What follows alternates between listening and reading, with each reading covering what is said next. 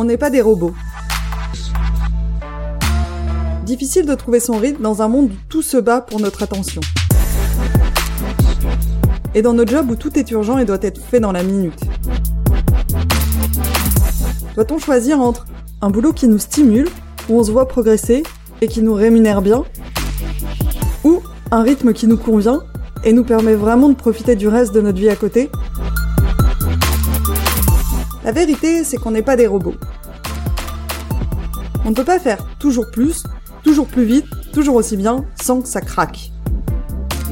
Je vous dis donc bienvenue sur ce podcast qui observe, comprend, questionne et challenge nos modes de vie et nos modes de travail. Pour progressivement nous réapproprier notre temps, notre énergie, notre attention, et réussir à les mettre sur ce qui compte vraiment. Pour nous et pour le monde. Je suis Carole Mézia, votre hôte, et je vous souhaite une bonne écoute. Bienvenue dans cette interview de On n'est pas des robots, où je reçois euh, aujourd'hui Noémie Aubron, qui est consultante et directrice euh, générale de 15 Marches, qui est une agence de conseil en innovation. Noémie, tu es également l'autrice de la captivante newsletter Futur de 15 marches, qui chaque semaine propose une fiction qui nous décrit un futur possible extrapolé de signaux plus ou moins faibles euh, issus du présent. Si vous connaissez pas cette newsletter, je vous la conseille vraiment parce que je trouve que c'est une manière très intéressante et proche de, enfin, qui fait penser un peu à la dystopie ou à l'utopie, euh, qui permet d'étudier euh, nos changements de mode de vie et nos modes de vie. Je vous mettrai les liens euh, vers euh, cette newsletter dans les notes de l'épisode. Et dans le cadre de cet épisode, on va vous en donner un avant-goût parce que on va en utiliser quelques-unes pour servir de base à notre euh, conversation. Nomi, je te remercie vraiment de m'accorder ce moment d'échange et je te remercie aussi pour cette idée d'utiliser les fictions comme matière de base pour notre échange parce que déjà ça va un peu changer de ce que je fais d'habitude et je pense que c'est hyper intéressant en fait comme approche et, et, du coup voilà donc merci d'être là et, et bienvenue. Cool, merci pour l'invitation. Alors, Noémie, j'ai envie de démarrer cette conversation par une question euh, qui me brûle un peu les lèvres, qui est pourquoi des fictions? Euh, Comment t'es venue cette idée et quelle est la première fois où tu t'es dit, en fait, euh, ça a un potentiel intéressant et j'ai envie d'utiliser ça, en fait, pour décrire nos modes de vie? Alors, en fait, l'idée de la fiction, elle m'est pas venue du tout tout de suite en fait, en me lançant en indépendante, euh, je, du coup, je sortais de plusieurs années de salariat euh, dans l'univers de, l'innovation.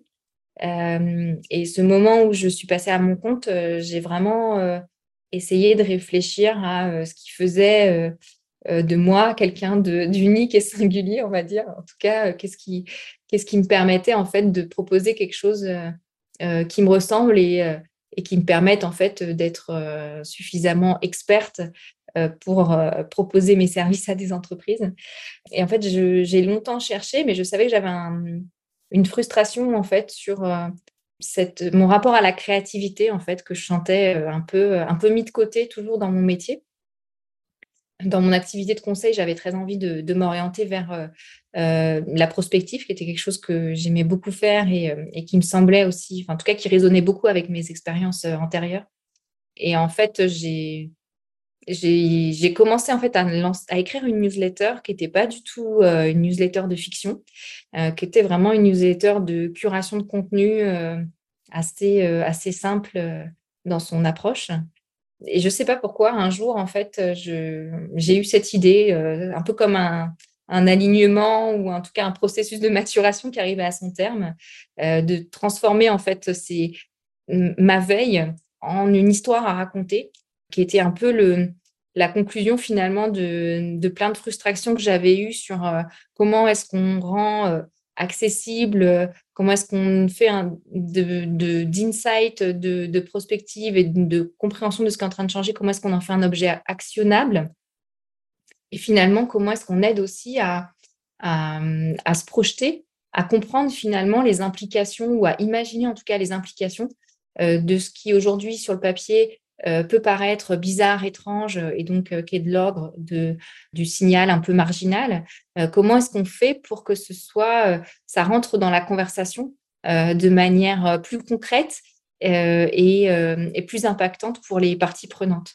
Et donc, c'est un petit peu dans ce, voilà, c'est un peu la, magie d'un jour où je me suis lancée sur ma newsletter, où, tout s'est un petit peu aligné, toutes ces préoccupations-là, et où bah, finalement je, me suis lancée. Alors, euh, ma première fiction, je pense, était vraiment pourrie, mais, euh, mais voilà, c'était vraiment ce, euh, ce cheminement-là qui m'a qui habité, qui m'a permis d'arriver à ce, à ce résultat, bien qu'il y ait plein d'autres personnes qui, le pratiquent par ailleurs. En tout cas, moi, à cette époque-là, c'était pas quelque chose qui m'était connu, qui était dans mon radar. Et voilà, c'est plus partie d'un d'un cheminement intérieur, on va dire. Tu écrivais sur quel euh, sujet? Tu dis tu faisais de la, la prospective, quoi. Enfin, du coup, tu imaginais déjà un peu, tu avais déjà pour envie d'imaginer ce que serait, euh, enfin, vers quoi nous conduit euh, ce que fait aujourd'hui. Ouais, en fait, bah, si tu veux, ma ligne éditoriale au début était beaucoup moins claire que maintenant. Donc, euh, je pourrais te faire l'explication a posteriori qui, pourrait raconter ça comme si c'était très cohérent, mais en fait, c'était peut-être beaucoup moins cohérent à l'époque. Mon idée, c'était vraiment de euh, de partir de ce centre d'intérêt que j'avais, qui était comment est-ce qu'on capte euh, les signaux faibles de, de changement, euh, qu'est-ce qui est en train de changer autour de nous, c'est quoi les tendances, et comment est-ce qu'on comment est-ce qu'on peut essayer d'être attentif en fait à, tous ces changements. et donc c'était une curation de, de, veille un peu voilà sur ce qui m'interpellait en fait mmh comme manière de faire, comme euh, nouveaux, euh, nouveaux modèles, comme nouvelle communauté, comme euh, nouvel élément de langage, qui me semblait pouvoir être un élément avec un potentiel pour se peut-être demain se généraliser et devenir notre, notre futur. Quoi. En tout cas, c'était ce, ce mmh. point de départ-là qui m'intéressait. Et, la fiction est venue un peu donner de la, de la densité, de la, du concret euh, à, ces, à ces observations qui parfois voilà, euh, restent assez, assez plates et dans lesquelles, je pense, pour les personnes qui le lisent, euh, ça peut être compliqué en fait de rentrer dans, le, dans les implications et d'imaginer les implications de ces, de ces, de ces éléments de, de signaux. Quoi. Mmh. Et du coup, enfin, du coup, je ne sais pas comment était ta première fiction, mais aujourd'hui, je trouve ça, je trouve ça hyper efficace. Et du coup, tu disais que au début, euh, tu, euh, en fait, euh, tu savais qu'il y en avait d'autres, mais c'était pas une évidence pour toi. En fait, comment, quand on a préparé ce podcast, tu m'as dit, euh, bah, tu pourrais peut-être inventer une fiction, en écrire une et tout, et ça pourrait être intéressant pour la discussion. Et moi, je, me suis sentie un peu paniquée. Je me suis dit, mais non, mais c'est un métier. je vais, je vais pas arriver à faire ça. Et du coup, comment tu t'es, comment tu t'es formé En fait, comment tu as commencé à les écrire Voilà, comment Comment ça se passe pour écrire une fiction? Euh, Alors, euh, je ne saurais pas faire l'historique, mais je peux t'expliquer comment je fais maintenant, qui est, on va dire, je pense, le processus un peu optimisé de, travail mmh euh, après trois ans passés à écrire ces, fictions prospectives. En fait, du coup, moi, j'ai l'échéance du jeudi de publication. Donc, je publie tous les jeudis cette fiction, enfin, en tout cas, une fiction prospective, ce qui me permet d'organiser un peu mon travail en amont par rapport à bah, à cette échéance. Et donc, en fait, en général, euh, le lundi, mardi, euh, c'est un. Des, je me prévois des plages de, veille qui constituent euh, quand même malgré tout aussi mon, travail et, ce que je fais aussi pour mes clients. donc de toute façon, j'ai ce temps-là pour moi qui est impératif et sur lequel du coup je, j'essaie de, voilà, de me laisser aussi porter par ce qui m'intéresse euh, j'ai plutôt une approche assez intuitive, on va dire, euh, de, ma veille. Et, je, et voilà, ce temps-là, je, je me fais un peu plaisir en me lisant ce qui m'intéresse et ce qui suscite ma curiosité. Et puis, euh, le mercredi, souvent, c'est le temps, bah, du coup, il faut, faut essayer de connecter les points entre eux. donc, en, général, à la fin de la phase de, lecture et de veille, j'ai quand même un peu une idée voilà, d'un sujet qui m'interpelle suffisamment pour, en faire un angle principal pour la newsletter. Mais en fait, du coup, le mercredi, je passe vraiment plus de temps à me dire, bah, en fait, cette, cette, cette question, ce questionnement-là, ce nouveau point de vue euh, sur ce que pourrait être demain, euh, comment est-ce que je peux euh, le nourrir, l'alimenter, l'imaginer pour lui donner un petit peu de concret dans la fiction. et souvent, ce qui se passe, c'est un peu la magie, un peu de, de la sérendipité, c'est-à-dire que je vais mettre en lien dans le récit des choses qui n'ont rien à voir entre elles, mais qui en fait que j'ai croisées dans, mes deux jours de veille de la semaine et qui vont donner un petit peu de densité de, et de, de, réalité aussi. je pense à la, à la fiction en, en, venant étayer du coup le, quotidien d'une personne.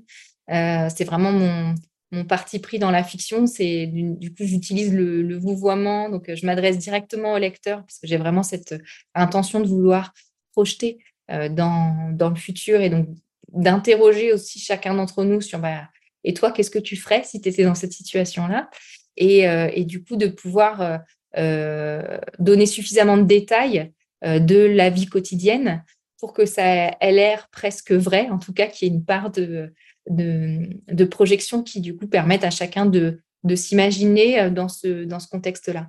Et donc ça, euh, je, vais vraiment aussi le piocher dans, dans, ma veille. Et du coup, il y a, ça devient un peu des éléments secondaires de, dans le récit, mais euh, que j'aime bien distiller voilà, pour rajouter un petit peu à la dimension prospective et de projection. Et mmh. donc, euh, en, voilà, en général, ça, c'est un processus que j'étale. Euh, c'est un processus vraiment de digestion. Avec vraiment, ces deux, les deux étapes, elles sont vraiment extrêmement différentes. Hein. Lundi, mardi, c'est vraiment un temps assez analytique, euh, un temps où vraiment je vais essayer de me de repérer, de, comprendre, de décrypter, de trouver ces sujets voilà, qui, m'interpellent. Et le, mercredi, c'est vraiment un temps beaucoup plus créatif où j'essaie de raconter une histoire. Et donc voilà, c'est vraiment deux exercices très différents. Euh, mais que je trouve finalement assez, euh, complémentaires et qui me permettent euh, vraiment d'aborder différemment mon métier et ce que je peux apporter aussi à mes clients. Mmh. Est-ce qu'il y a un message, quand tu construis une fiction, en fait, c'est quoi ton intention? Est-ce qu'il y a un message que tu as envie de faire passer? Ou alors c'est vraiment... Parfois j'ai l'impression que tu essayes de rester très factuel, ce qui est aussi intéressant parce que ça, amène à arriver à ses propres conclusions presque. mais toi, tu le fais avec quelle intention? Est-ce qu'il y a un message que tu as envie de, de pointer du doigt, en fait, quand tu les rédiges? Alors, en tout cas, moi, j'ai une approche qui consiste beaucoup à hum, partir du présent euh, pour euh, imaginer le futur. Déjà, c'est je pense que dans l'univers de, euh, de la prospective, c'est déjà un, parti pris. parce que du coup, moi, je ne réfléchis pas du tout aux horizons à 2040 ou 2050. Je ne suis pas du tout dans ces, dans ces, dans ces projections-là. moi, ce qui m'intéresse, c'est d'observer ce qui est en train de changer autour de nous euh, et finalement d'imaginer comment est-ce qu'on s'y adaptera demain. Euh, donc finalement, mon, intention, elle est très tournée autour de la volonté euh, de donner à chacun des clés d'action, soit pour trouver sa place dans le futur que je décris et qui les inspire, ou alors au contraire pour se dire maintenant j'ai pas envie de ça. en revanche, je pourrais construire un autre narratif finalement. et on voit bien que c'est aussi en construisant des narratifs qu'on euh, suscite l'action et qu'on suscite l'adhésion. Euh, donc, en tout cas, moi, je suis, assez dans cette intention-là qui consiste vraiment à donner envie, déjà à donner des clés de lecture et après de donner envie de réagir, mmh. que ce soit en positif ou en négatif. Mmh, c'est le mot qui m'était venu. En fait, enfin, ouais, c'est ça. C'est vraiment faire réagir, enfin, aider à se forger un point de vue sur, mmh. sur ça, quoi. Exactement. tu, disais, euh, euh, en fait, c'est des choses que tu utilises avec euh, tes clients de 15 marches. Qu'est-ce que vous faites exactement chez, chez 15 marches? Parce que conseil en innovation, c'est ce que j'ai vu sur, sur votre site, c'est très vaste. voilà. Mmh. Et comment vous travaillez avec vos clients? Sur quel sujet Ouais.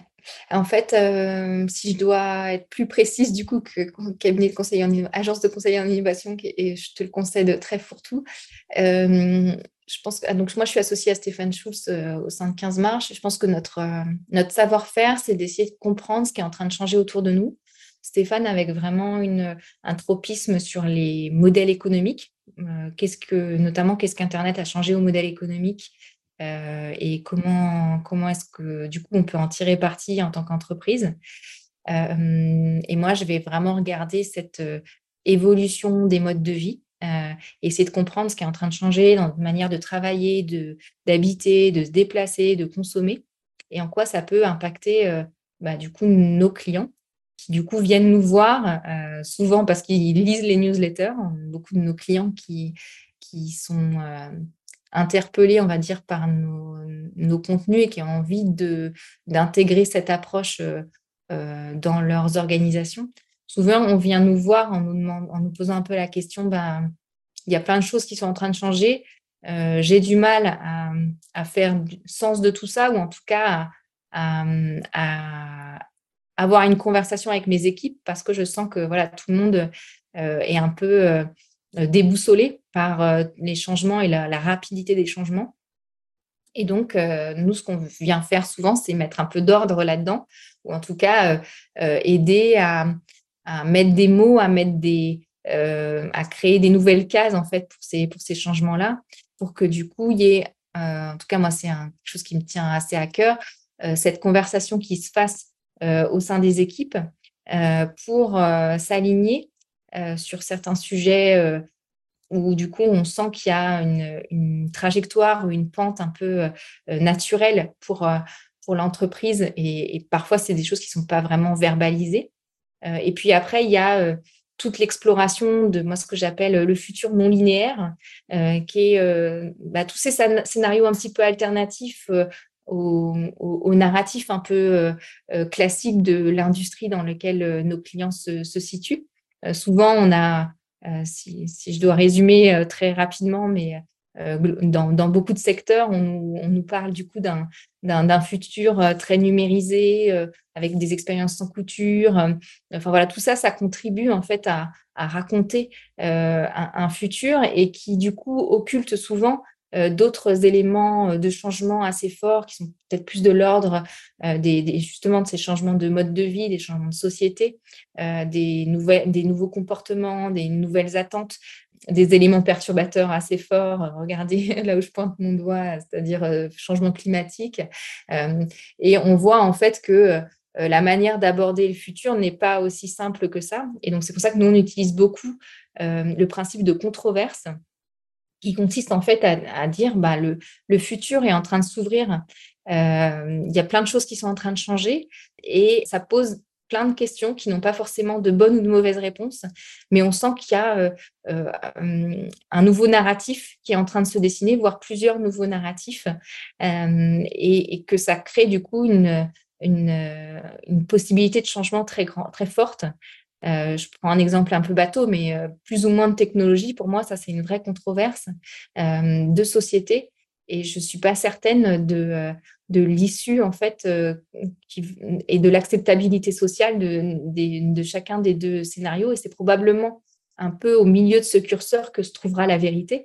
Mais en tout cas euh, euh, regarder la manière dont le futur est en train d'arriver par le prisme de ces controverses moi je trouve ça extrêmement intéressant parce qu'aussi en tant qu'individu on est extrêmement chahuté par tous ces changements on n'a pas forcément les mêmes convictions au sein d'une équipe et, finalement c'est un peu ça qu'on fait euh, dans nos accompagnements, c'est euh, d'ouvrir un peu ces sujets euh, de controverse. Et en fait, on parle beaucoup plus du présent que du futur. Toutes ces fictions et tous ces éléments de prospective sont surtout là pour s'interroger sur aujourd'hui, qu'est-ce qu'on a envie de faire, de quoi est-ce qu'on est convaincu, c'est quoi les sujets sur lesquels on n'est pas d'accord. Et c'est finalement à quoi, à, quoi est-ce qu'on peut s'attendre demain en tant, que, en tant que, collectif et à quoi on a envie de se préparer?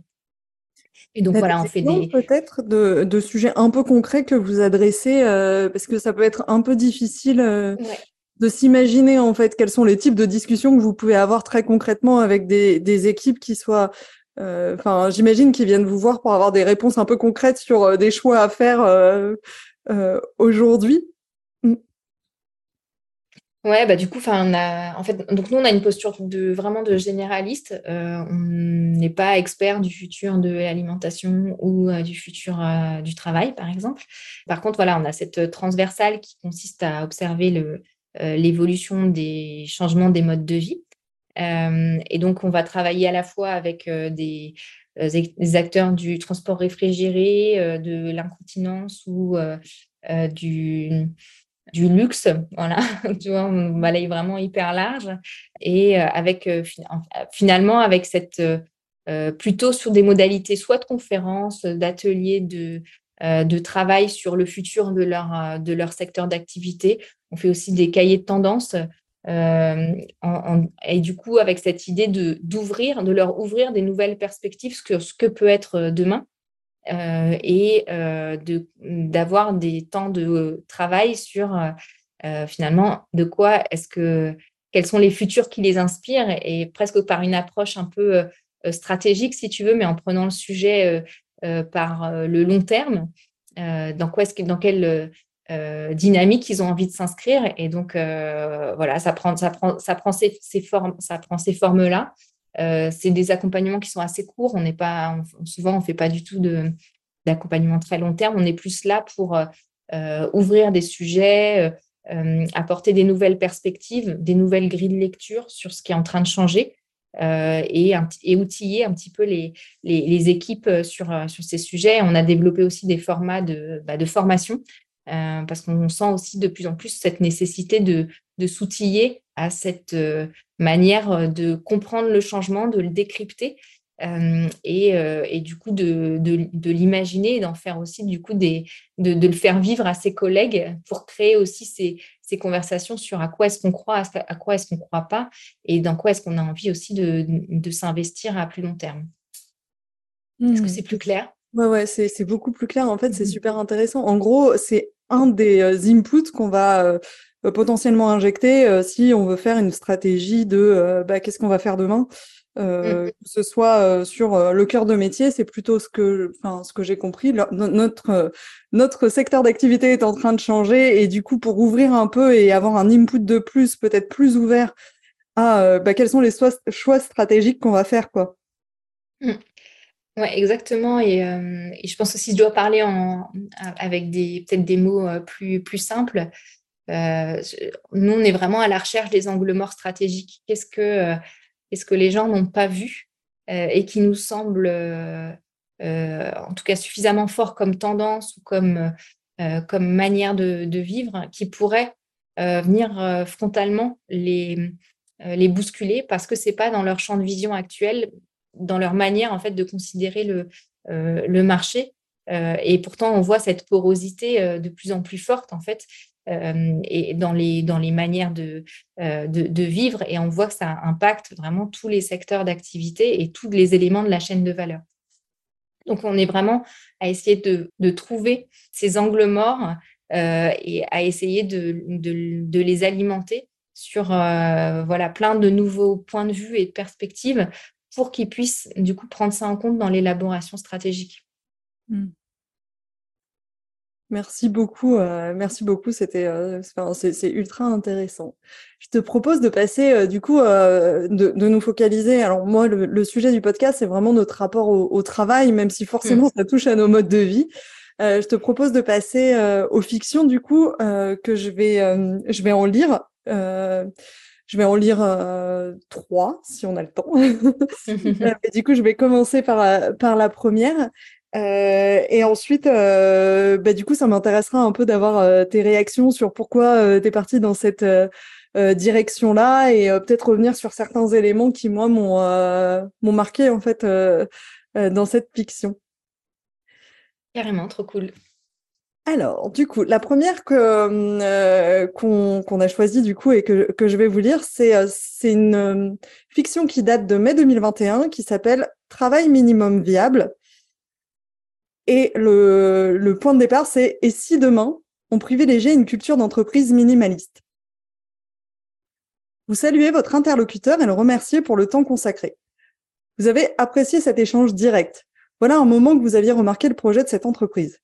Dès qu'ils ont fait part de leur volonté de recruter, vous vous êtes manifesté et vous avez obtenu un entretien. Vous étiez autrefois déstabilisé face à ces entreprises qui ne proposent pas de fiche de poste. Désormais, vous maîtrisez parfaitement la démarche et savez proposer de manière spontanée un périmètre de responsabilité dans le cadre d'un processus de recrutement. Cela fait partie du jeu pour les salariés butineurs dont vous faites partie. Comme vous, de nombreux travailleurs ont voulu échapper à la culture du surtravail.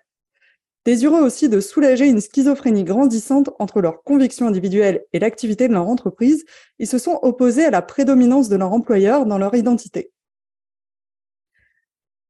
Vous-même avez assez vite rejoint cette mouvance qui reste malgré tout minoritaire.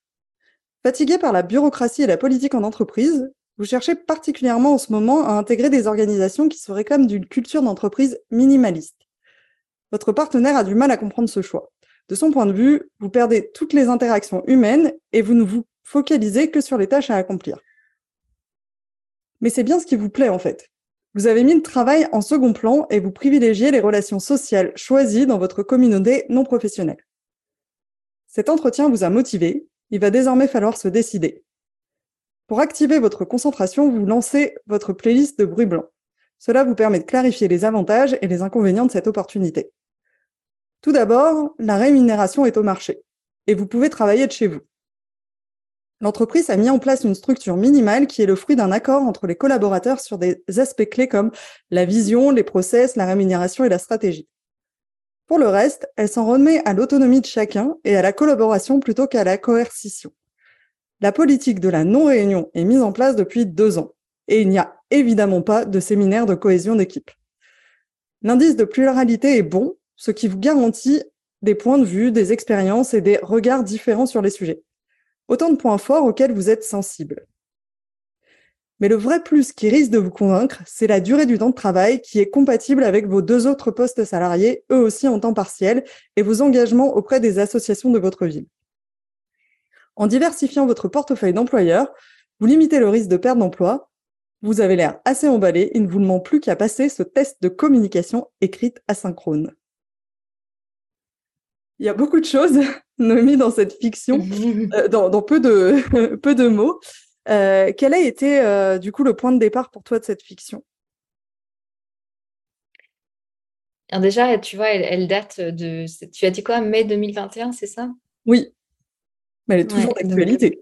Elle est toujours d'actualité, ouais, mais du coup, c'est vrai qu'elle, en tout cas, pour moi, elle, elle, venait à un moment où j'avais vraiment beaucoup de réflexions sur sur le sujet de la fragmentation du rapport au travail euh, et finalement comment euh, euh, post-Covid, on, se, retrouvait vraiment dans une situation où on avait un peu ouvert la boîte de Pandore et finalement toutes les aspirations ben, on se rendait compte justement que toutes ces aspirations n'étaient pas forcément standardisées comme on l'avait fait jusqu'à présent dans le cadre d'une entreprise, d'un job entre 9h et 17h, etc. Et qu'on allait au même titre que la société euh, se fragmente, euh, voir cette fragmentation du rapport au travail et donc finalement avoir euh, toute une constellation de, rapports à notre à toutes les dimensions vraiment du, travail, que ce soit l'entreprise, l'emploi, la compétence, les horaires,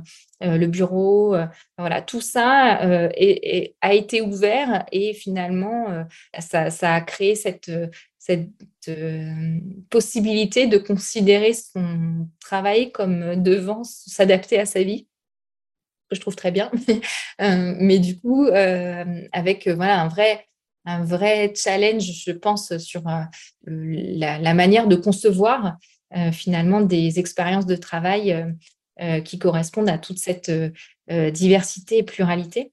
et finalement, il y avait ce sujet de l'engagement aussi qui me paraissait assez euh, majeur dans cette euh, fragmentation, euh, parce qu'effectivement, on, entend beaucoup parler d'entreprise à mission, de travail qui a du sens, de la crise du sens au travail.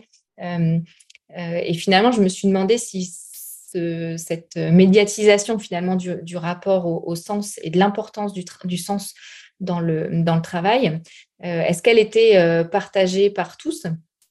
Il y, a, une étude qui m'a vachement interpellée, mais je pense qu'elle a été elle est parue après euh, l'édition de cette newsletter. Euh, c'est l'étude de, la Fondation Jean Jaurès euh, sur l'épuisement au travail. Et finalement, dans cette étude, on voit que le travail est vraiment en, chute vertigineuse dans la place de la vie des Français. et, donc, j'avais vraiment envie de creuser cette idée que euh, un petit peu à contre-courant euh, de la tendance euh, de, du job à mission, on va dire, forcément, il y a une, tendance contraire qui va, naître. Et, j'avais vraiment envie de me demander à quoi est-ce que pourrait ressembler cette, tendance. Par exemple, il y a, moi, il y a des boîtes qui m'inspirent vachement comme, comme Gumroad. Je ne prône pas leur modèle, mais je trouve en tout cas leur capacité à, structurer une approche extrêmement claire et, juste, je pense.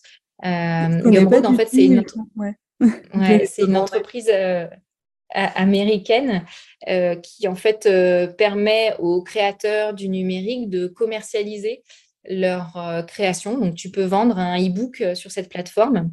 tu peux vendre voilà, tes, tes contenus payants. Euh, donc, il y a toute la, toute la brique en fait fonctionnelle qui permet de le faire, donc de mettre un produit en ligne, euh, de mettre un paiement et de gérer tout le processus de commande et, d'achat. Euh, donc, ils ont déjà une, cible très, très particulière. Et en fait, en fonctionnement interne, c'est une entreprise qui a changé assez radicalement de modèle il n'y a pas très longtemps. Et, en fait, depuis, je ne serais pas daté, mais depuis quelques années, en fait, ils n'ont plus de salariés internes. Euh, ils font appel qu'à des freelances euh, et ils proposent à ces freelances des missions d'une vingtaine d'heures par, euh, semaine. Donc, c'est vraiment pas le, cœur de leur identité personnelle, ce travail, parce qu'en général, ils ont du coup le temps pour avoir des missions à côté ou voilà, pour faire du sport, pour avoir des projets associatifs. c'est vraiment un job alimentaire, mais qui leur permet d'avoir une vie à côté. Euh, et puis dans l'organisation même de, l'entreprise, euh, il n'y a pas de deadline, il n'y a pas de réunion. Euh, et tout se passe en fait un peu par l'intermédiaire d'un d'un SaaS de, où tu logs tes, tâches. et donc, en fait, les interactions entre, entre, collaborateurs se font uniquement par, par cette lecture de la tâche. Donc, on est vraiment dans une, euh, une approche extrêmement euh, puriste du travail et, minimaliste, je pense. Et je dis pas que c'est bien, je dis pas que c'est mal.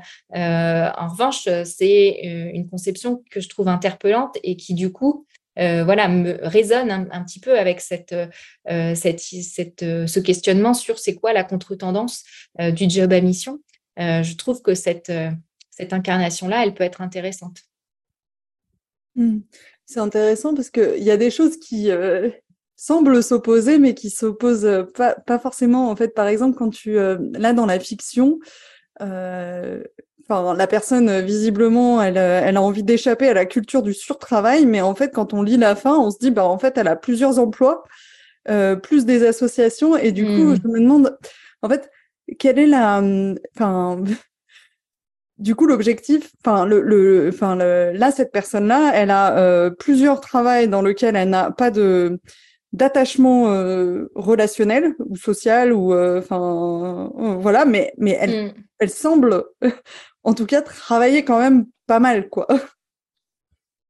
Ouais, je pense que, en tout cas, pour moi, j'ai l'impression, hein, mais c'est peut-être je trouve qu'il y a quelque chose qui est en train de changer en fait sur euh, justement le fait de ne pas s'engager pour une entreprise, mais s'engager pour soi. Euh, et que finalement, c'est, enfin, voilà, je pense qu'il y a aussi toute cette mouvance autour de l'indépendance, du le fait de se réapproprier son, travail. et j'ai l'impression que du coup, le fait de centrer ça autour de justement son intérêt, ses centres d'intérêt, pour moi, ça c'est un élément qui est qui est en train de changer. Euh, ça questionne aussi euh, la, loyauté vis-à-vis de son employeur. Euh, quel est, quel est le, l'engagement, le contrat, le contrat social finalement qu'on a avec lui. Mmh. et, je pense qu'en tout cas, je ne prétends pas que ce soit tenable à long terme. Ou, en tout cas, je pense qu'il y a ce questionnement-là de pourquoi est-ce que je travaille, est-ce que c'est pour moi ou est-ce que c'est mon pour mon entreprise? et, il y a aussi tout un narratif euh, finalement autour du, métier passion que je trouve, euh, je, me, demande c'est quoi la suite de ça en fait, euh, parce que autour de, cette notion d'épuisement, je, pense qu'il y, y, a aussi cette idée de vouloir faire d'autres choses. C'est pas juste de rester chez soi à rien faire. je, pense que le, le, temps est toujours réalloué à d'autres choses qui peuvent être de euh, de, nouer de renouer des liens sociaux dans sa, dans sa communauté proche, euh, de, s'investir dans des projets euh, auxquels on croit. Et je pense que c'est pas du tout la même intention dans l'énergie et dans l'engagement. Et voilà, je pense que ça, en tout cas, j'ai l'impression que c'est peut-être un changement de paradigme assez important. Mmh. Bah, juste pour à titre indicatif, c'est pas moi qui vais te dire le contraire parce que depuis deux ans j'ai deux j'ai deux métiers, enfin non j'ai deux emplois. Euh, du coup, je suis à mi-temps, euh, enfin, j'exerce à mi-temps en tant que coach interne dans un cabinet de conseil et à mi-temps, je suis euh, indépendante et du coup, j'ai mon podcast, j'ai mmh. mon activité d'indépendante. Donc, du coup, je, enfin, cette fiction m'a parlé à titre plutôt, plutôt personnel et je la trouve très intéressante. Par contre, ouais, c'est intéressant et du coup, c'est là où je pense que ton attention de tes fictions est remplie. C'est-à-dire, je me suis beaucoup reconnue dans ce côté, bah, j'ai envie de choisir mon poste, j'ai envie de proposer des choses euh, où je pense que je peux apporter, qui je pense ont de la valeur. Euh, je me reconnais beaucoup moins dans l'aspect, euh, mais j'ai pas du tout envie d'avoir de, de, de relations mmh, mmh. sociales. Enfin, en fait, la raison principale pour laquelle j'aime encore travailler en tant que salarié, c'est parce que justement, j'appartiens à un projet collectif, que j'ai des collègues, mmh. qu'on réfléchit ensemble, et, et voilà. Donc, c'est assez intéressant sur tous ces aspects. Ça fait vraiment, ça fait vraiment réfléchir en fait. Cool. Mais écoute, après, moi, c'est vrai que j'ai pas de. Euh, encore une fois, j'ai pas, j'ai pas la réponse euh, idoine, mais c'est vraiment euh, de susciter, susciter ces questionnements-là.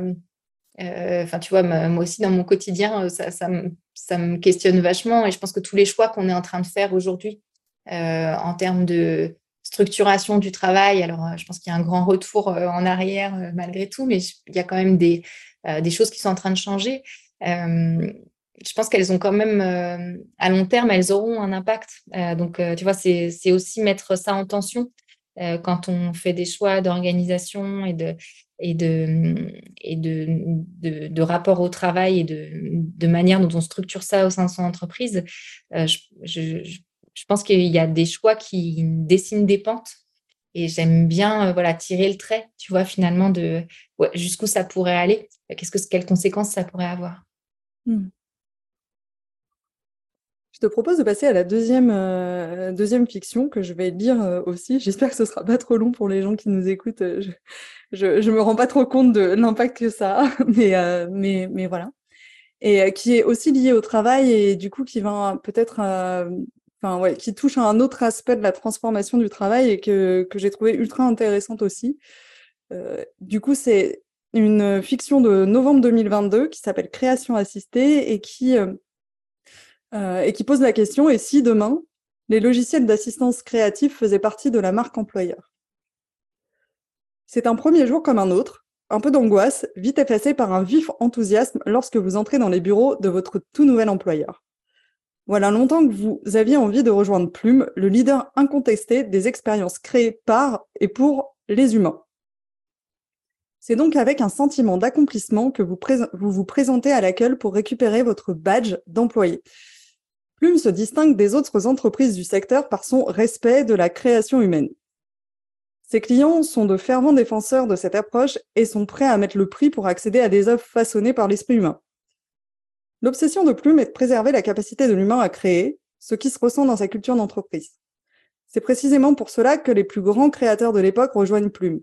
Il règne dans les couloirs de l'entreprise une émulation que l'on a du mal à trouver ailleurs. Les concurrents sont en effet nombreux à avoir fait le choix de la création déléguée pour des raisons évidentes de productivité et de marché. La plupart de vos collègues de promotion y ont été recrutés comme muse d'IA. Ils travaillent en binôme avec des développeurs qui les orientent sur la manière de nourrir la machine avec leur imaginaire. Leur univers est ensuite digéré par l'IA et transformé en un nombre infini de produits. Une œuvre d'art à, fort potentiel commercial, mais aussi des créations à la demande pour le grand public. Chez Plume, au contraire, tout gravite autour des créateurs.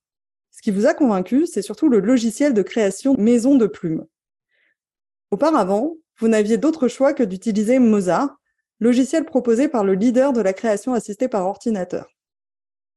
Malgré la volonté de nombre de ses clients de laisser l'humain aux commandes du processus créatif, il était clair que Mozart ne l'entendait pas de cette oreille. Son emprise créative était devenue oppressante, vous menant subrepticement dans des univers qui n'étaient pas les vôtres. C'est donc avec excitation que vous commencez cette première journée par une formation au logiciel de création développé par Plume, Proust. Sa réputation n'est plus à faire, et quelques thèses vous le confirment rapidement. La finesse artistique de Proust est remarquable, sans toutefois être invasive dans le processus créatif. Chose rare, ici, le créateur n'a pas à se préoccuper de la technique. Savoir comment s'adresser à la machine est un savoir-faire de plus en plus pointu. L'école Plume forme donc elle-même ses prompteurs. L'un d'entre eux sera votre assistant pour s'adresser à Proust. Finalement, le créateur retrouve un rôle d'artisan de l'imaginaire, aidé d'une muse artificielle.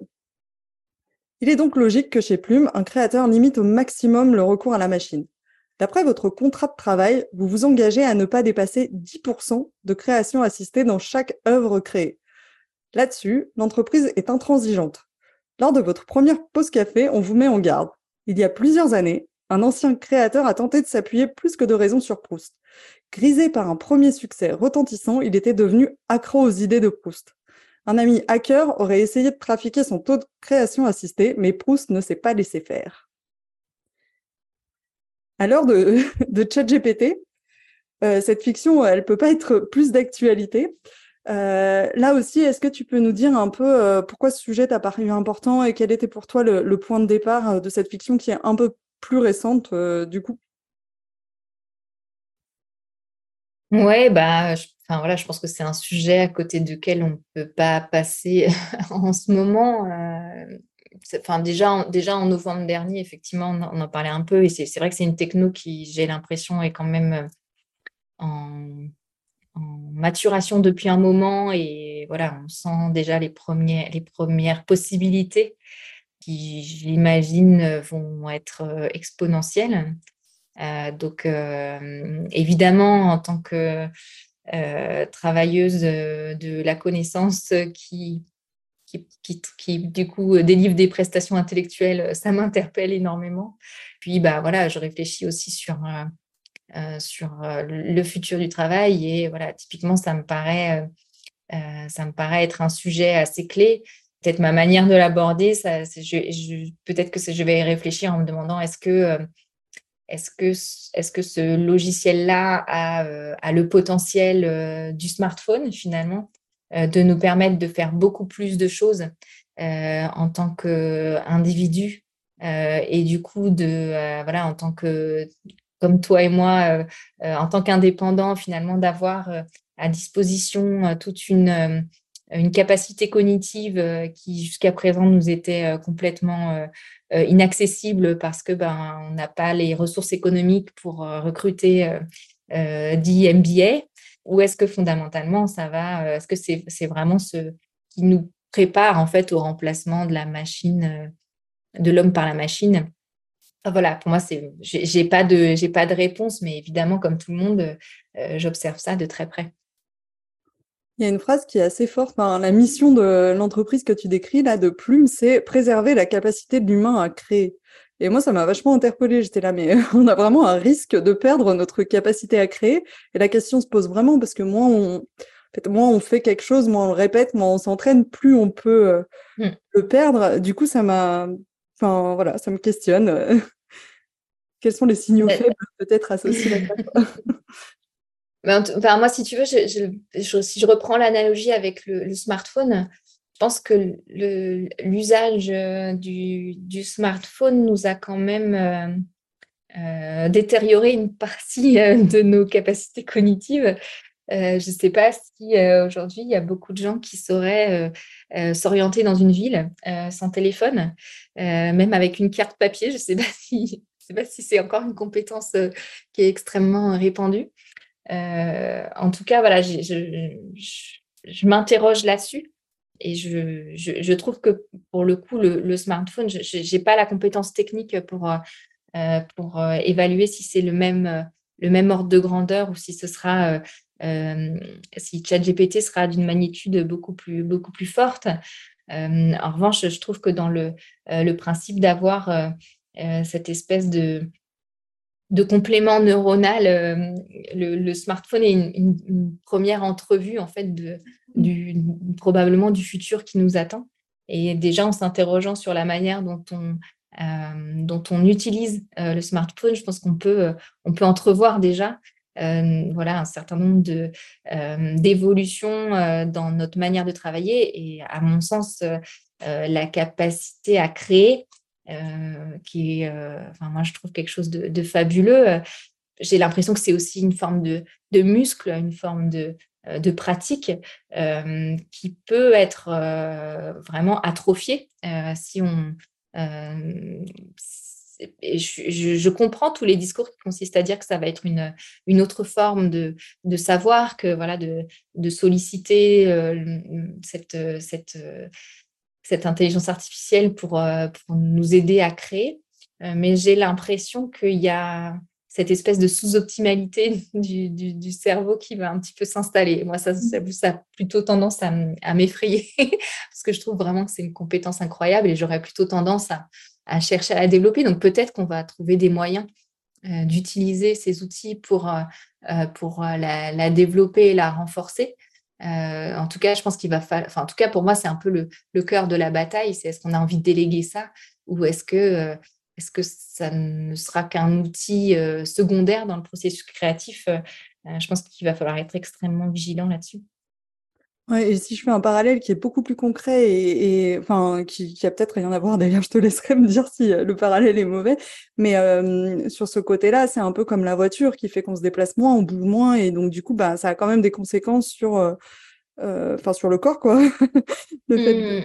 ça, ça, pourrait être, enfin, on a déjà des, innovations euh, bien plus anciennes qui ont euh, changé, euh, enfin qui ont eu des impacts sur sur des choses qui sont plus perceptibles que la, connexion qui peut être un petit peu plus complexe à mesurer quoi.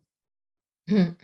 Ouais, ouais, non, tout à fait. Et, et je pense que le, le, ce qui va être intéressant, c'est de voir dans quelle mesure, en fait, on a appris, on va dire, de la première évolution de, du numérique et dans notre, de la manière dont le numérique s'est répandu dans notre société, avec tous les problèmes de, de, régulation et de et de et de et de d'effets rebonds qu'on a pu observer. Euh, dans quelle mesure est-ce qu'on a appris de ça en tant que société et, euh, et euh, dans quelle mesure on va être capable d'intégrer cet apprentissage dans le déploiement de cette nouvelle technologie. Je pense que ça c'est un, un, un, enjeu assez fondamental. C'est quoi une muse d'IA euh, bah, typique, enfin moi, je, ça me, tu vois, quand j'essaie de, bah, j'ai testé ChatGPT et en fait, j'avais vraiment l'impression de chercher des moyens de l'inspirer euh, elle. Enfin, tu vois, quand je dis elle, c'est le, robot. Je ne sais pas s'il a une personnalité ou pas, mais euh, ce, ce, ce, ce, chatbot, euh, j'avais vraiment cette impression de euh, d'essayer de la nourrir euh, et euh, de lui proposer des angles qui lui permettraient de produire quelque chose suffisamment remarquable pour pouvoir ensuite le partager. Et donc, j'avais vraiment l'impression d'être dans cette posture-là, d'inspirer, et, mais pas de créer. et voilà, c'est un, peu, un peu de là que m'est venue ce, cette idée finalement que on pourrait imaginer une, structure des choses où les, les, êtres humains seraient là en, inspiration de la, machine qui, en fait, euh, bah, voilà, tel que je comprends ce système-là, euh, qui du coup a, toute, la, connaissance, tout le, toute la donnée qui lui permet de, de créer quelque chose à la, à la fin d'unique, mais qui quand même repose voilà, sur le, la, la digestion d'un nombre énorme de, données, mais aussi de cette petite inspiration de début qui va faire que le traitement de la donnée aura une coloration particulière. Euh, et voilà, c'est comme ça que m'était venue cette, cette idée euh, en, plaçant du coup vraiment le, la compétence humaine sur cette petite étincelle de, de, départ. Hmm, c'est hyper intéressant comme image. Et du coup, la différence entre Proust, qui est le logiciel de plume, et Mozart, qui est le logiciel qui est utilisé partout ailleurs, euh, c'est la différence entre un, un, vélo électrique et un vélo à pédale pour te faire pas à pédaler. non, carrément. Ouais, c'est en tout cas. Mais tu vois, je pense que, enfin, je, euh, moi, je trouve ça vachement intéressant, en tout cas, cette, euh, euh, ce chantier qui s'ouvre devant nous là, de dire, mais en fait, comment est-ce qu'on design les environnements qui vont permettre d'utiliser ces, ces, fonctionnalités pour euh, dans, quel but et dans quelle posture est-ce qu'on met la personne qui va s'en servir et finalement quelle va être son, euh, sa valeur, euh, quelle va être la compétence qu'elle va devoir développer et in fine quelle va être le, concept de travail qu'on va lui proposer. Et donc là, effectivement, tu vois, c'est des oppositions un petit peu, un petit peu à la hache dans, dans la fiction, mais je trouve que ce, ces, travaux-là qui vont être amenés, je les trouve euh, assez fascinants et je trouve qu'il y, a vraiment autant de dangers que d'opportunités sur, euh, sur ces sujets-là. Mmh. Ouais, du coup, c'est euh, un peu comme tout. Quoi. C'est quel est, comment on, conscientise ça pour, bah, pour prendre des, bonnes décisions à titre individuel et, collectif? Mmh. Une question que je me pose quand je vois ça, c'est euh, quand je vois euh, ChatGPT, euh, l'IA, enfin tout ça, c'est à quel point il va rester du, travail pour tous si, si de manière globale, bah, en fait, il y a des outils qui permettent de faire. Enfin, c'est une vraie question que je me pose et c'est une question qui m'angoisse un peu. Est-ce que c'est quelque chose que, que tu as pu étudier en parallèle de ça? Euh, est-ce que tu observes des signaux faibles sur ces, sujets-là?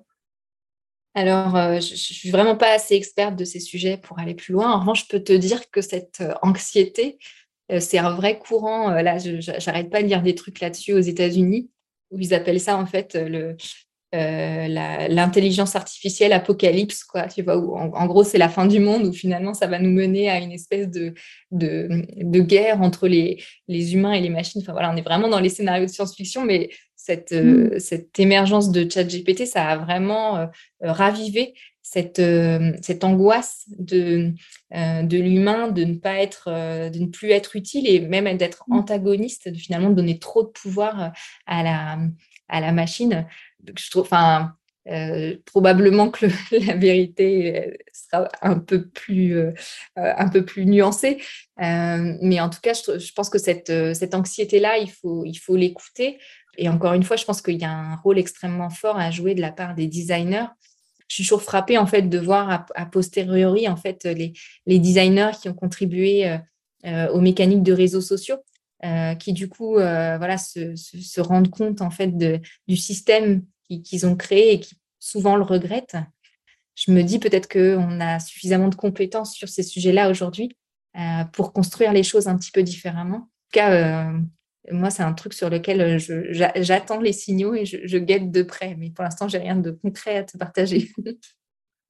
Ça questionne beaucoup, je trouve aussi notre euh, notre rapport au travail, c'est-à-dire en fait, j'ai besoin, enfin, on utilise beaucoup le travail dans nos sociétés occidentales pour se sentir utile. Et donc, du coup, bah, si mon travail est réalisé par un robot, euh, quel est le sens de ma vie quoi? C'est un, un, peu ça et euh, je trouve ça assez intéressant. On peut, on peut partir assez rapidement dans des débats euh, assez philosophiques sur ces, sur ces sujets. Je te propose de ne pas faire la dernière, la dernière fiction qu'on avait fait parce que parce qu'on n'aura pas le temps, même si ça m'aurait vraiment passionné d'amener le, le podcast vers une ouverture et, une conclusion. Toi, euh, de ce que tu vois, ou même toi à titre personnel, comment tu penses que nos modes de vie et notre travail vont, vont évoluer dans les, euh, dans les prochaines années? Est-ce que tu es plutôt optimiste, pessimiste? Euh, ouais. Est-ce qu'il y a des choses qui t'enthousiasment ou des choses qui t'inquiètent particulièrement? Alors moi, j'essaie de ne pas rentrer dans, cette, euh, dans ce questionnement-là de positif-négatif parce que enfin, quand on regarde, euh, quand on, enfin, quand au quotidien, on observe les, les tendances et les signaux faibles, forcément, on voit quand même beaucoup de, de facteurs de risque. Donc, euh, mmh. je, enfin, je, je, mets un peu de côté ce, ce, questionnement-là. Euh, moi, on va dire, ma, ma marotte, c'est d'essayer de, comprendre euh, quels sont les angles morts et, ou en tout cas les, euh, les sujets sur lesquels on n'a jamais rien fait et qui, nécessitent, qui vont nécessiter une action parce qu'on, enfin, les, courbes sont là et pourtant on n'arrive pas à se saisir de ces sujets parce que on a toujours l'impression que ça sera plus tard. Donc évidemment, ça s'est passé sur le, changement climatique, mais pas que. Euh, ça, c'est le vieillissement de la population, ça me paraît aussi être un sujet euh, sur lesquels, euh, depuis très longtemps, on, voit les courbes qui sont en train de se dessiner. et pourtant, est-ce qu'on est dans une société qui est préparée à, avoir autant de personnes de plus de 60 ans je j'en ai, j'ai pas l'impression qu'on ait fondamentalement changé dans nos manières de faire. Je trouve que là, il y a un sujet qui est hyper intéressant. Donc, moi, je vais plutôt réfléchir de cette manière-là pour répondre à ta question. Quels sont les challenges, en fait Et les grands challenges que tu vois, du coup, il y, a le, il y a le climat, il y a ce sujet du vieillissement. Est-ce que tu en vois d'autres, en fait, sur lesquels on devrait réfléchir peut-être davantage que ce qu'on fait bah, aujourd'hui Ouais, du coup, sur le côté vieillissement, euh, pour moi, le pendant, c'est euh, la pénurie d'enfants. J'appelle ça comme ça, mais c'est un, un, phénomène démographique qui s'appelle le peak child, en fait, qui consiste à, observer en fait euh, le moment où la part d'enfants dans une population arrête de croître. donc là, dans la plupart des sociétés occidentales, on, a passé le, le peak child. donc ça veut dire que proportionnellement, il y aura de moins en moins d'enfants. Euh, donc ça, moi aussi, ça m'interroge, euh, tu vois, en tant que, en tant que maman, euh, c'est quoi la place des enfants dans une société où il y a de moins en moins d'enfants? Et du coup, je, trouve que c'est assez inspirant. Enfin, en tout cas, ça, hum, pour le coup, le, Japon peut nous donner quand même un, premier aperçu de, des, comportements et des, manières de vivre qui peuvent découler de ça. ce, ce, ce prisme-là, il ne concerne pas directement le travail, mais je, du coup, ça, moi, ça m'interpelle en fait sur le, un peu sur les projets de société et la, manière dont on a envie de vivre ensemble. Sur le travail, vraiment, euh, je, le, redis parce que pour moi, c'est vraiment l'angle. Euh, J'ai aucune certitude sur ce qui, va se passer. En revanche, sur ce côté fragmentation, euh, pour moi, ça, ça me paraît être l'élément un peu euh, socle et un peu fondateur si on, quand on réfléchit aux évolutions du travail cette idée de dire qu'il euh, va y avoir une constellation de représentations et d'attentes extrêmement différentes euh, dans, dans, notre rapport au travail. ça, pour moi, c'est un sujet qui est à la fois hyper, assez sous-estimé parce que ce n'est pas forcément, je pense, la manière traditionnelle de, de concevoir le, travail dans les organisations. On est plutôt habitué à, à construire des boîtes. Euh, et, euh, et, et, en même temps, je le trouve assez euh, challengeant intellectuellement et dans notre capacité en fait à inventer des, des, moyens et des solutions qui permettent de répondre à ça, parce que je pense que c'est aussi en écoutant ce vrai changement sociétal qu'on va pouvoir aussi recréer un, lien plus fort avec le travail et une, une j'aime beaucoup ce, principe d'acceptabilité du travail. Je pense qu'il passe aussi par le fait de reconnaître euh, cette, euh, cette fragmentation, en avoir conscience et essayer de commencer à s'y adapter. voilà, ça c'est des sujets que je trouve euh, intéressants et sur lesquels pour le coup, on n'est pas dans la, dans la spéculation. À mon avis, c'est des éléments qui sont euh, qui ont une probabilité assez euh, importante de, se réaliser. Hmm. C'est euh, vraiment intéressant. Merci pour ces partages. Dans 10, enfin, dans 10 ans, 15 marches et l'annunciateur futur, ce sera quoi? Enfin, qu'est-ce que tu aurais envie que ce soit?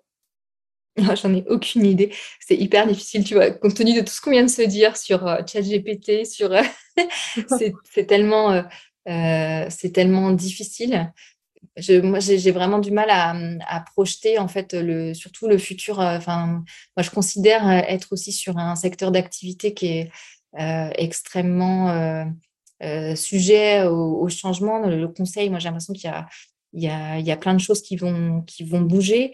donc, j'en ai, j'en ai aucune idée. En tout cas, mes intuitions, on va dire, c'est cette dimension média qui va je le souhaite en tout cas, qui va euh, arriver dans le conseil. Donc, euh, des, modalités assez euh, empruntées en tout cas au code du, média pour accompagner ses clients et donc pas forcément sortir un peu de la modalité PowerPoint pour aller chercher d'autres manières d'amener son savoir-faire et son expertise. ça, je trouve ça assez enthousiasmant et, et, assez chouette pour les clients aussi, parce que je pense que c'est une, une évolution qui, euh, qui, peut amener beaucoup de, de positifs aussi dans la, dans la relation entre, euh, entre clients et consultants. Et puis après, sur le sujet du futur, je ne sais, sais pas, euh, c'est vrai que c'est un sujet qui est, qui est assez à la mode en ce moment. Je ne sais pas si, je sais pas quelle sera sa durée de vie et, et son évolution. Là-dessus, je n'ai pas trop de, j'ai pas trop de perspectives. Je, je, je, je m'accroche pour l'instant à ce que je sais faire et, et, et on verra pour la suite. Merci. Je vais te poser quelques toutes petites, enfin quelques petites questions, peut-être un, un, peu plus personnelles et en lien avec les sujets que, que je peux adresser. la première, c'est qu'est-ce que tu fais quand tu te sens débordé Des to-do list. je, J'aime bien. Euh, j'ai interviewé, euh, du coup, je euh, je sais pas quand l'interview va, sortir, mais Grégory Pouy, il n'y a, pas longtemps, il m'a dit exactement la même chose. Je fais des listes. ouais, ça a un côté rassurant, quoi. Moi, quand, enfin, le, le, sentiment d'être débordé, c'est le sentiment de, à la fois de ne pas avoir le temps de tout faire, mais aussi d'oublier. Moi, c'est vraiment, c'est ça ma, ma, grande crainte, c'est de euh, le, le temps, euh, j'ai l'impression que je, je, peux, euh, je peux m'arranger avec ça en, faisant les choses différemment, en trouvant des manières. En, voilà. L'oubli, pour moi, ça, c'est vraiment hyper compliqué à gérer. et, et, donc, voilà, c'est vraiment le, moyen de me rassurer, de prioriser et de m'assurer que je ne passe pas à côté de choses énormes. Quoi. Mmh. Est-ce que tu as des routines ou des euh, fondamentaux dans ton quotidien euh, qui, te, qui te maintiennent ou euh, tu te dis bah, si je les fais plus, c'est que ça, ça, va pas va pas le faire Moi, je pense que le, vraiment le, en tout cas, ce qui m'apporte l'énergie, c'est ces moments où je, je vais lire ou ouvrir ma curiosité, tu vois, pour aller essayer de justement trouver ces, ces signaux faibles, ces, ces, ces événements ou ces, choses un peu interpellantes. Euh, ça, c'est vraiment le, euh, ce qui me nourrit au quotidien. Et, euh, effectivement, ça fait partie de mes, petits rituels dans la journée d'avoir ces respirations-là pour m'ouvrir l'esprit et, décrocher un peu de la focale du, de l'écran d'ordinateur. tu lis sur. Enfin, du coup, tu, tu, ne lis pas sur, sur écran? Euh, si, mais euh, dans mon esprit, je suis plus sur l'écran. Je sais pas comment dire, mais ça me permet vraiment de découvrir. ok. Quels sont tes prochains euh, grands projets professionnels ou, personnels? Bah, écoute, je suis en train d'installer une serre dans mon jardin. Il n'y a, rien de futuriste, il n'y a rien de technologiste là-dedans. mais tu vois, quand on parlait tout à l'heure des, sujets euh, j'ai pas, en tout cas qui, me semble important à, étudier. J'ai pas, j'ai pas cité ça, mais la, résilience alimentaire, euh, ça me paraît être euh, vraiment un, sujet un peu sous coté. et, en tout cas, moi, j'ai vraiment cette, sans, prétendre, tu vois, être survivaliste ou quoi que ce soit, mais en tout cas cette volonté de, de renouer un petit peu avec, avec le, le lien avec l'alimentation, le, euh, et dans une perspective aussi éducative vis-à-vis de, mes filles, je trouve ça, euh, voilà, c'est un, tout petit pas, mais en tout cas, ça, pour moi, c'est un, un, vrai, euh, un vrai projet personnel qu'on a en famille. Et, et, du coup, je ne sais pas si tu connais, j'ai acheté une, serre chez MyFood. Euh, je trouve que c'est, euh, je leur fais un peu plus au passage. Je ne sais pas si on a le droit de faire de la pub, c'est pas sponsorisé, mais. je sais pas, non, pas du tout, mais bon, euh, je pense que ça pose pas de problème. on verra ce qu'on nous dit. C'est, une entreprise que je suis depuis un moment et qui en fait vraiment cherche à, à, relocaliser du coup l'alimentation dans le, dans le jardin de ses clients. Mmh. Euh, avec euh, du coup une serre qui, euh, qui, qui, mixe un peu des, des, éléments un peu technologiques, tu vois, pour le coup on y arrive quand même, mais, et qui du coup essaie vraiment de limiter le, le, le, temps d'implication, de, maintenance pour du coup se, se focaliser vraiment sur bah, nos modes de vie aujourd'hui. Et donc du coup de faire ils ont vraiment construit une serre qui permet de, enfin je crois, hein, je, te dirais ça dans, mes premières expérimentations, en tout cas de, de, de, s'intégrer davantage dans nos modes de vie avec du coup vraiment un pilotage euh, de, voilà, de comment sont nourries tes plantes, est-ce qu'il faut que tu rajoutes un peu de, de, ci ou de ça comme entrant euh, euh, pour les nourrir davantage. voilà, donc ça, moi, ça m'intéresse vraiment énormément comme, comme euh, passage à l'action, tu vois, dans tout ce que je peux mmh. observer. Ça, pour moi, c'est un truc euh, euh, qui m'enthousiasme et qui me semble, voilà, c'est un tout petit pas à mon échelle, mais que je, que, qui est assez précieux à, voilà, dans, dans mon quotidien. C'est très chouette. Est-ce que tu as un message en lien ou non avec les sujets qu'on a abordés qui te tient à cœur de partager? Ben, En tout cas, moi, c'est un peu mon, credo et ce que j'aimerais, euh, juste peut-être pour clore, ça peut être un, petit message sympa, c'est de prêter attention euh, à ce qui est étrange, à ce qui est bizarre autour de nous et pas forcément le rejeter en se disant euh, ça marchera jamais ou ça concerne que quelques personnes, mais euh, de considérer ça finalement comme euh, une, possibilité d'un futur, ces, ces, choses étranges qu'on remarque autour de nous, et, et, finalement de développer sa capacité à remarquer ce qui est en train de changer autour de nous. Je pense que c'est vraiment une, une compétence assez, assez clé dans, dans finalement notre, la, construction de notre résilience individuelle et collective.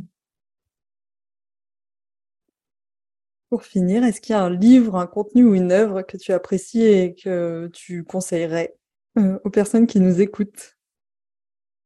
Ouais, bah moi, un livre que j'adore, c'est Ecotopia. Euh, c'est une utopie qui a été écrite dans les années 70 sur une euh, société écologique radicale et qui est assez frappante. C'est frappant de le relire, en fait, de le lire tout simplement en 2023. Euh, on voit effectivement qu'il euh, y avait beaucoup de choses qui étaient euh, déjà identifiées il y a 50 ans. Et les, voilà, on retrouve tous nos débats de société, mais incarnés dans un, dans un récit, dans une fiction qui est, enfin, voilà, qui est vraiment, c'est un, un, beau récit. Donc, voilà, j'encourage tout le monde à lire. Et puis, en plus, c'est une, utopie. Donc, parfois, ça fait du bien aussi de passer du côté positif de la force.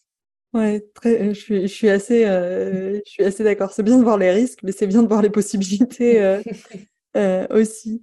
Noémie, merci beaucoup pour notre échange. C'était, enfin, moi j'ai trouvé ça vraiment passionnant. J'espère que les personnes qui nous écoutent vont trouver ça aussi passionnant. Si on veut en savoir plus sur toi ou sur 15 marches, te contacter, voir travailler avec toi, comment on peut le faire? Euh, bah, du coup, on a un site internet 15marches.fr pour euh, on, retrouve voilà notre nos offres et un point de contact. Sinon, je suis joignable sur LinkedIn. Il ne faut pas hésiter à me contacter directement. Et puis, bah, sinon, il y a ma newsletter, euh, lamutante.substack.com, voilà, où je publie tous les jeudis une fiction, une fiction prospective. Et j'espère qu'on vous aura donné envie d'aller regarder. Moi, je trouve que c'est, Vraiment, euh, vraiment intéressant. Bah, merci beaucoup, euh, merci beaucoup, beaucoup, euh, Noémie, pour, pour tous tes partages. Merci à toi pour la conversation, c'était chouette. Merci d'avoir écouté cet épisode jusqu'au bout. Quelle est une chose que vous retenez et allez mettre en application dès maintenant?